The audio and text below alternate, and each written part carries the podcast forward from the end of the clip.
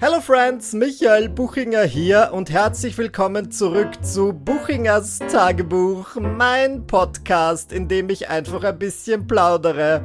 Und warum habe ich diesen Podcast gestartet? Weil ich mir dachte, es wird einfach zu wenig gelacht auf dieser Welt. Die Leute nehmen alles im Internet viel zu ernst und ich will einfach einen 20 bis 25 minütigen leichten Plauder-Podcast machen, wo ich über witzige Dinge aus meinem Alltag, aus meiner vergangenen Woche spreche und es soll einfach so sein, als würdet ihr euch mit einem guten Freund zum Mittagessen oder zum Nachmittagskaffee oder am Abend auf Drinks treffen und einfach ein bisschen plaudern. Es geht um nix aber gleichzeitig geht es um alles und es soll vor allem witzig sein.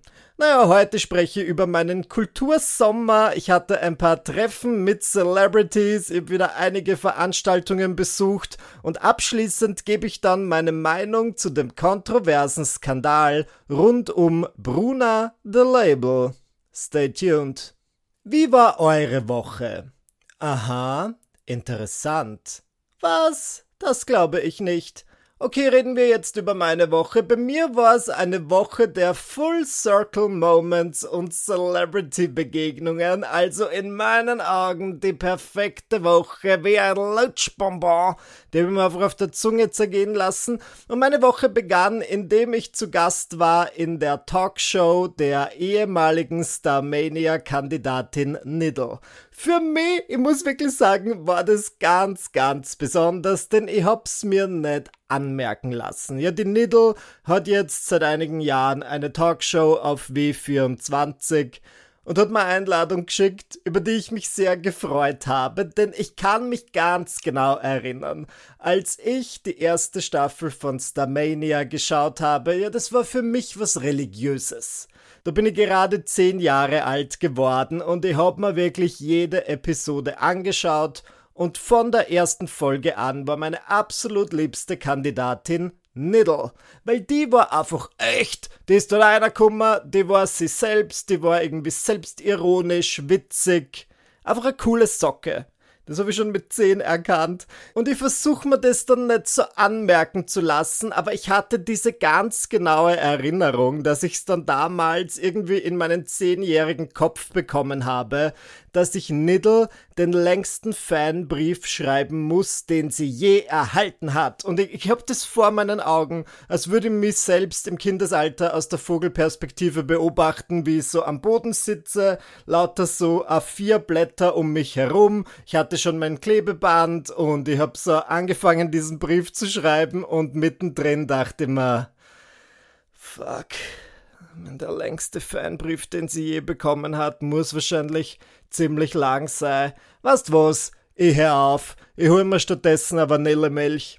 Das heißt, diese Story habe ich nicht ausgepackt, als ich Niddle dann letzte Woche getroffen habe, aber sie war auf jeden Fall in meinem Hinterkopf. Und ich versuche die Leute aber generell oft nicht auf so Dinge anzusprechen. Ich habe jetzt keine konkreten Beweise dafür, aber ich hatte das Gefühl, all die Starmania-TeilnehmerInnen, mit denen ich bis jetzt Kontakt hatte, finden es nicht so geil wenn du sie dann auf Starmania ansprichst. Eine Sache oder eine Show, die halt einfach 20 Jahre her ist. Ich hasse das eigentlich auch, wenn gleich's lieb gemeint ist, wenn die Leute zu mir sagen, ich hab früher immer so gerne deine Videos geschaut und ich denke mir so, fuck off! Ich weiß nicht warum. Ich glaube, es kommt daher, weil ich das Gefühl habe, ich mache jetzt eh noch viele Dinge, eigentlich mehr als früher. Und ich habe natürlich vielleicht ein bisschen meine Bedenken mit dem Älterwerden. Ja, die Leute sagen dann so Dinge wie, ich habe deine Videos geschaut, da habe ich gerade angefangen zu krabbeln. Jetzt bin ich Filialleiter einer Bank in Grotisch-Geresdorf und habe drei Kinder. Und ich denke mir so, was? Wie ist das möglich? In was für einem Raumzeitkontinuum leben wir? Ein weiterer Full Circle Moment für mich war, dass ich vergangene Woche wieder im Burgenland war, wo ich hierher komme, um die Opernfestspiele im Steinbruch St. Margareten sowie die Seefestspiele in Mörbisch zu besuchen. Und ich kann mich ganz genau erinnern, ja, das ist etwas, also das gehört halt einfach im Burgenland in einer gewissen Bubble zu deinem Kultursommer. Das macht man so. Und meine Eltern haben das auch fast jeden Sommer gemacht, dass sie halt eines dieser Festspiele besuchen und als Jugendlicher haben sie mir manchmal mitgeschleppt und ich fand es mal cool, mal weniger cool und dann dachte ich mir so, ich werde das aus eigenen Stücken nicht machen und jetzt mache ich das tatsächlich. Ja, die, die Opernfestspiele St. Margareten besuche ich jetzt seit drei Jahren jeden Sommer, finde sie immer absolut fantastisch. Ja, und jetzt war ich in den letzten zwei Jahren auch bei den Seefestspielen Mörbisch. Full Disclosure mit den Opernfestspielen in St. Margareten, da wurde dieses Jahr Carmen aufgeführt, hatte ich ja eine Instagram-Kooperation, das heißt, da bin ich tatsächlich auch dafür bezahlt worden, hinzugehen und darüber zu posten. Aber das ist, finde ich, für mich die beste Sorte Kooperation, die dir passieren kann. Dass ich halt schon die letzten drei Sommer diese Veranstaltung besucht habe und jetzt halt einfach Geld dafür bekomme, darüber zu reden, finde ich total organisch und hätte ich gerne öfter. Frage. Wann werde ich endlich dafür bezahlt zu atmen? Das mache ich seit 30 Jahren. Naja, die Oper im Steinbruch St. Margareten, das ist wie der Name verrät, halt eine Oper, die da aufgeführt wird. Und ich finde das schon immer sehr hochkulturell. Im Kontrast dazu gibt's in Mörbisch die Seefestspiele und die sind halt oft mehr popular. Also die haben dann so Dinge wie meistens Operetten, aber in den letzten Jahren auch öfter Musicals. Das heißt, du hast dann sowas wie My Fair Lady. Letztes Jahr war Der König und ich. Dieses Jahr war Mama Mia und das ist halt ähm, zugänglicher für die Massen. Aber ich finde, zu einem ausgewogenen Kultursommer und meines Erachtens nach zu einem ausgewogenen Leben gehört einfach beides. Hochkultur und Populärkultur. Ich schaue genauso gern Reality-Shows, wie ich den neuesten Martin Scorsese-Film schaue. Und das ist nicht nur so dahingesagt. Ich kann dir alle Martin Scorsese-Filme aufzählen. Der letzte hieß zum Beispiel Moving on. Also wir sind eben ins Burgenland gefahren und wir haben zwei Nächte in einem neuen Hotel in Eisenstadt geschlafen. Okay, unsere Familien wohnen alle im Umfeld, nur ich wollte einfach gern ein bisschen Zeit gemeinsam mit meinem Freund in einem klimatisierten Hotelzimmer verbringen und wenn das illegal ist, dann bitte bunkert mich ein. Carmen war wirklich geil inszeniert, weil es jetzt so eine neue Rahmenhandlung gab, wo die Handlung war quasi, es wird ein Hollywood-Film gedreht, über Carmen. Das heißt, du hast die ganz normale Handlung von Carmen, aber am Rand sind immer so Kameras, Leute mit Mikrofonen, die dann so schreien Action und Cut. Und ich finde das einfach einen sehr coolen und modernen Twist. Und ich habe mich dort hingesetzt auf meinem Platz und das, die, die halbe Miete oder der halbe Genuss bei diesen Premieren ist natürlich immer Promis zu beobachten. Ja, da ist halt einfach das Promi-Aufgebot und ich dachte mir, hm, ich frage mich, wer wohl neben uns sitzt und wer war es? Es war mein Spezialfreund und Dancing Stars Kollege Hannes Kartnick. Das Schicksal führt uns immer wieder zusammen, Michi und Hannes, die zwei Kerne einfach zauben wie Öl und Essig eigentlich, weiß ich nicht, ob das ein guter Vergleich ist, Öl und Essig trennen sich hier ständig voneinander, aber sie gehören trotzdem in jeden guten Salat. Dann ging auch schon das Stück los und für mich war es ein großer Genuss. Ich habe hier und da mein Handy gezückt und mitgefilmt und ich habe das Gefühl, die Leute um mich herum waren dann so, what the fuck? Und ich habe ihnen dann natürlich nicht erklärt, ich bin beruflich hier, ich muss was posten, bitte seien Sie mir nicht böse. Und ich war nicht der Einzige, der sein Handy rausgeholt hat. Ich war nur der Einzige, der sein Handy rausgeholt hat und es dann im Hochformat gehalten hat. Denn ich habe das jetzt in, den letzten, in der letzten Woche so oft beobachtet. Ältere BesucherInnen solcher Veranstaltungen nehmen immer das Handy raus und halten es dann halt im Querformat. Dann zoomen sie rein, sodass du nichts mehr erkennst. Dann stellen sie die Belichtung so ein, dass es so aussieht, als würde ein Alien über die Bühne schweben und dann drücken sie ab.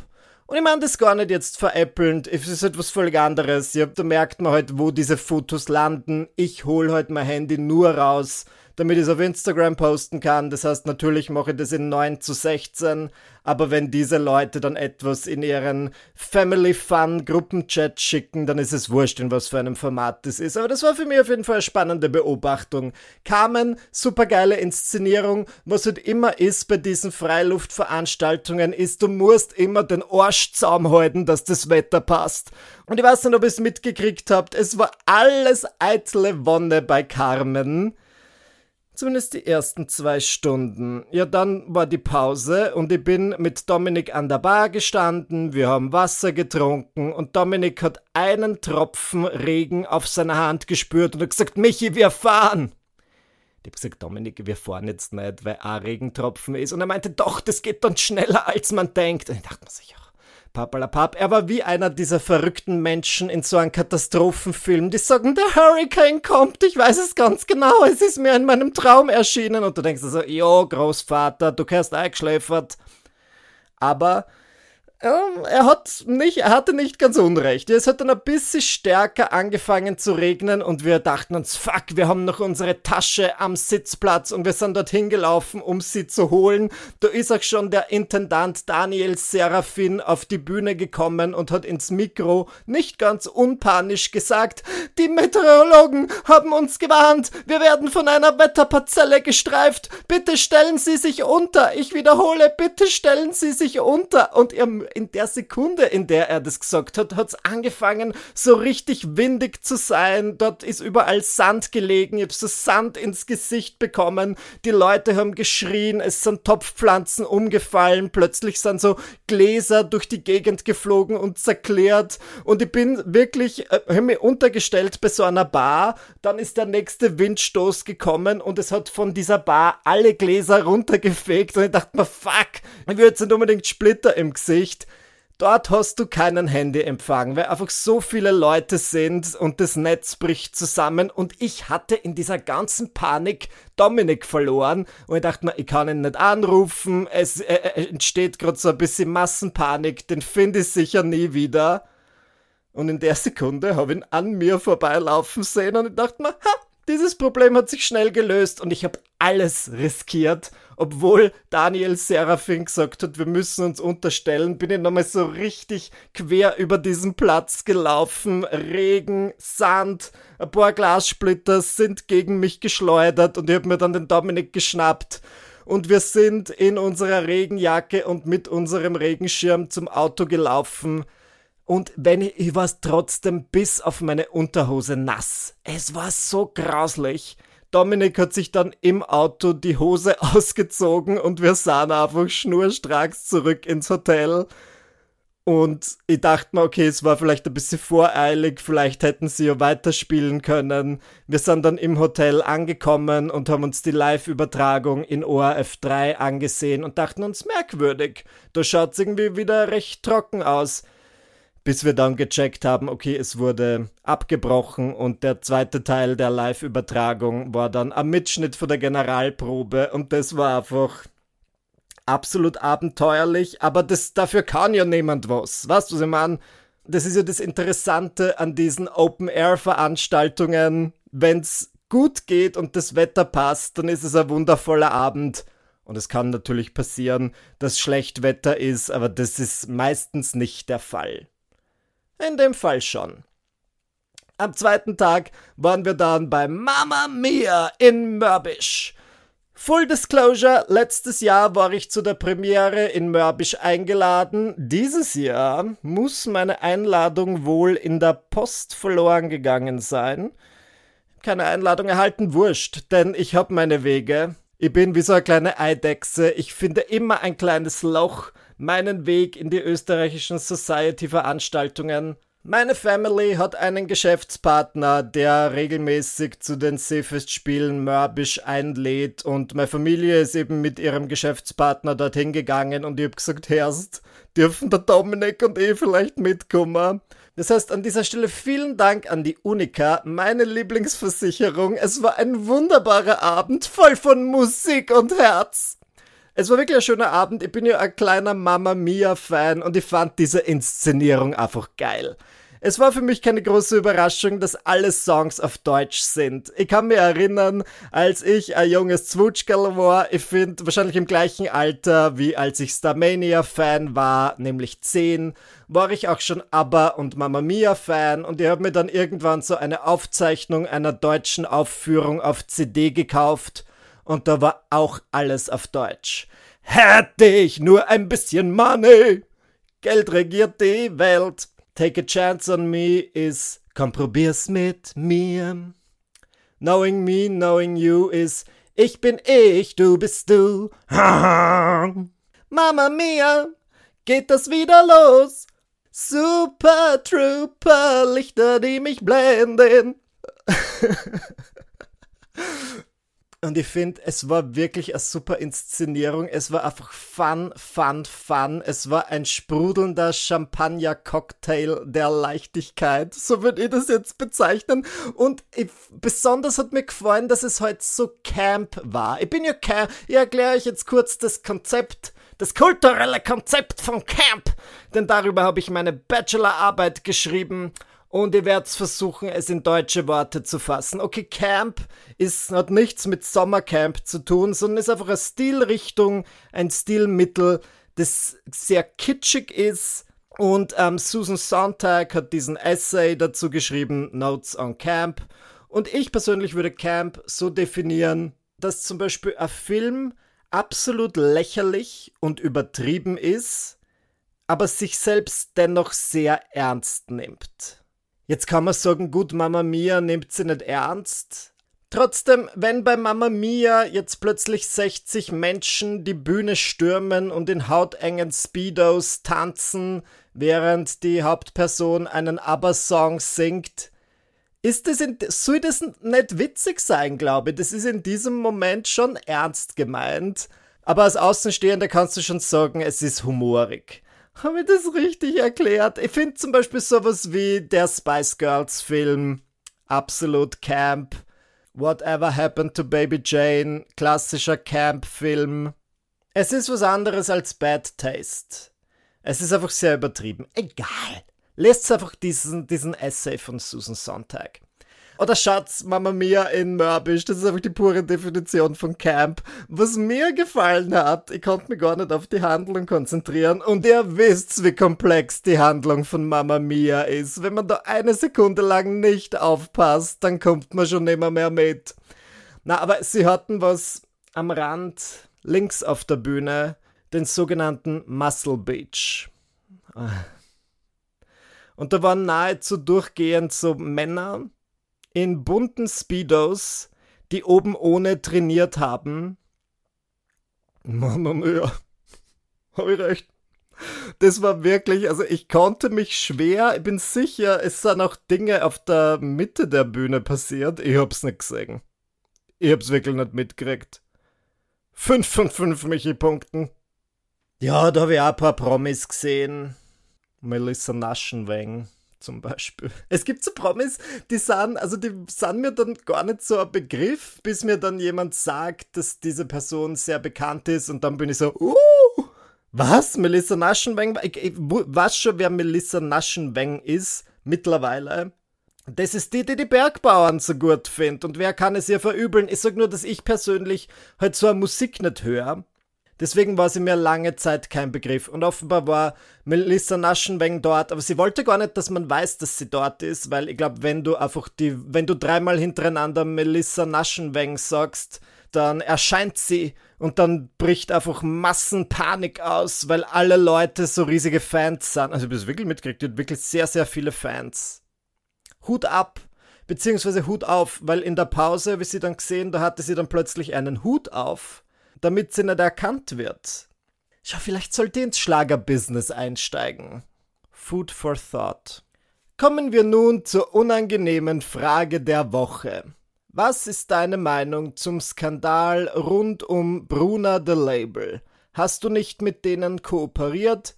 Ich bitte um ein Statement. Das ist wirklich mal eine unangenehme Frage. Ich werde mich jetzt dazu äußern, aber vielleicht sollte ich zuerst mal den Skandal erklären. Ich werde es versuchen, bestmöglich zu tun und einfach die Fakten wiederzugeben. Also es gibt eine österreichische Schmuckmarke namens Bruna the Label. Die sind gerade echt gut unterwegs. Man hat Plakate in der ganzen Stadt. Sie haben gerade einen Pop-up-Store, Kooperationen unter Anführungszeichen mit vielen InfluencerInnen.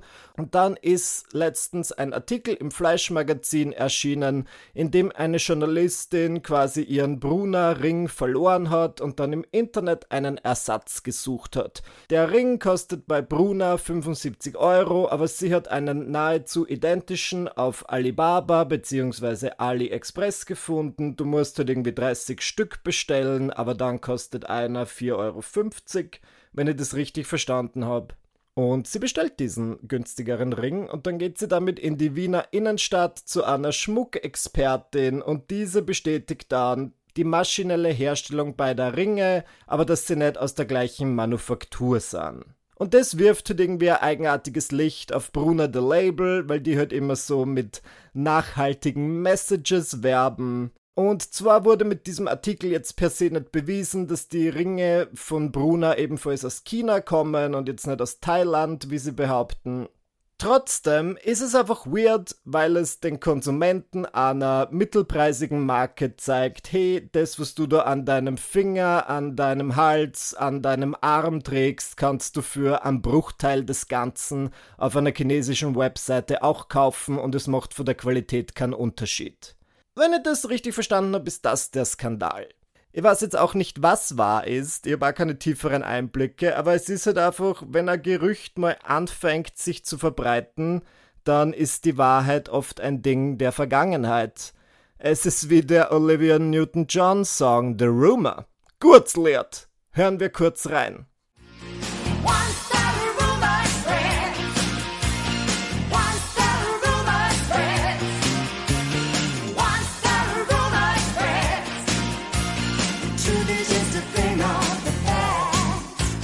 Ach, Olivia, geile Nummer. Rest in peace. Und es ist insofern voll die interessante Geschichte, weil natürlich sehr, sehr viele InfluencerInnen mit denen zusammengearbeitet haben, die einen gewissen Lifestyle repräsentieren und dann ist es jetzt halt so, hahaha, ihr seid alle dumm, weil das kriegt man auch viel, viel günstiger. Und es waren tatsächlich einige Menschen, die mir geschrieben haben und gesagt haben, möchtest du dich dazu äußern? Jetzt muss ich kurz meine Zusammenarbeit mit Bruna The Label erklären, denn sie ist wirklich minimal. Ich einige Male von Bruna the Label gehört, aber ich bin per se nicht so der große schmucktragende Mensch. Ich habe unlängst eine Einladung zu einem Dinner von denen bekommen, aber war im Kroatien Urlaub, sonst wäre ich tatsächlich hingegangen. Und während ich im Urlaub war, meinten sie dann, hey Michi, wir machen demnächst eine Pop-Up-Store-Eröffnung, möchtest du kommen? Und wir würden dir im Vorfeld auch ein Schmuckstück schicken, geh auf unsere Webseite und such dir was aus. Ich habe mir ein goldenes Kettchen ausgesucht, das auf der Bruna-Webseite nahezu 300 Euro kostet. Was der auf Alibaba kostet wahrscheinlich 59. Egal. Für mich macht es keinen Unterschied, weil für mich war sie sowieso ein PR-Sample. Das heißt, ich habe mir das zugeschickt. Ich trage das jetzt manchmal. Und dann habe ich auch diese Pop-Up-Store-Eröffnung besucht. War ganz nett. Ich war nicht relativ lange. Das heißt, ich habe kein Geld von denen bekommen. Für mich ist es daher keine Kooperation. Das, was ich bekommen habe, ist eine Kette, wo ich mir bewusst war, dass sie in der Produktion wahrscheinlich nicht so viel kostet wie auf der Website. Und es war jetzt auch nicht irgendein Deal. Ich musste nichts darüber posten. Ich habe dann schon was darüber gepostet, weil es mir einfach gefallen hat. Und dann am Tag nach meinem Besuch im Pop-Up Store ist halt diese Story rausgekommen. Und die Leute waren dann auch in meinen DMs und meinten, Michi, du musst dich jetzt dazu äußern. Und ich habe dann gefragt, gefragt, warum muss ich mich dazu äußern? Deiner Meinung nach. Und die Leute haben mir erklärt, ja, dass ich halt als Influencer dorthin gehe und diese Kette trage, da hätte ich vielleicht vorab besser recherchieren sollen. Und das ist ein Thema, über das könnte ich mich tatsächlich aufregen, weil man denke, come on. Ich glaube nicht, dass alle Leute, die diese Kritik äußern, selbst päpstlicher sind als der Papst. Es ist in meinem Leben nicht selten, dass mir Firmen irgendwas schicken wollen und ich sag dann manchmal ja, ich sag auch manchmal nein, aber es wird mir halt tatsächlich nicht einfallen, bevor ich irgendein Produkt bekomme, dann so einen Deep Dive zu machen mit dieser Flash-Journalistin und irgendeinen Ring von AliExpress zu bestellen und dann zu einer Schmuckexpertin zu gehen, um den testen zu lassen. Ich bin auf die Website gegangen, ich habe mir das angeschaut, ich habe mich von den Messages blenden lassen und habe gesagt, ja passt. Und ich finde wirklich nicht, dass du irgendjemand, außer die Leute, die dieses Unternehmen leiten, sie dazu äußern sollten, weil die anderen, es wird ja jetzt, ich habe keine bezahlte Kooperation mit denen gemacht, aber auch die InfluencerInnen, die das gemacht haben, haben das ja nicht gewusst. Ja, es wird ja jetzt im Briefing nicht drinstehen, ach ja, das mit der Nachhaltigkeit ist bei uns ein bisschen übertrieben, aber das bleibt unter uns, gell? Was für Unternehmen sagt es? Die sind sicher ebenfalls im Dunkeln getappt. Wie gesagt, ich war auf diesem Pop-up-Event und es waren ganz, ganz viele Menschen aus den traditionellen Medien dort. SchauspielerInnen, RadiomoderatorInnen. Und ich frage mich, warum von denen kein Statement verlangt wird.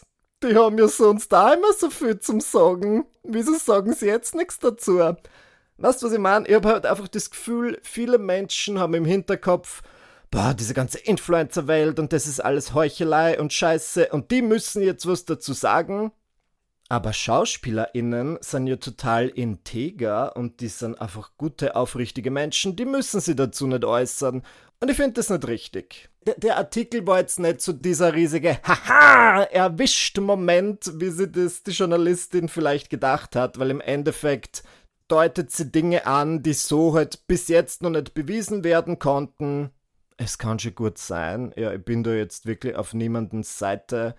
Aber du hast halt einfach in diesem Artikel sehr, sehr viele Wörter, die halt was beschreiben, was glaube ich nicht so unüblich ist, dass halt einfach Dinge in der Produktion nicht so viel kosten, wie sie dann im Verkauf tatsächlich kosten.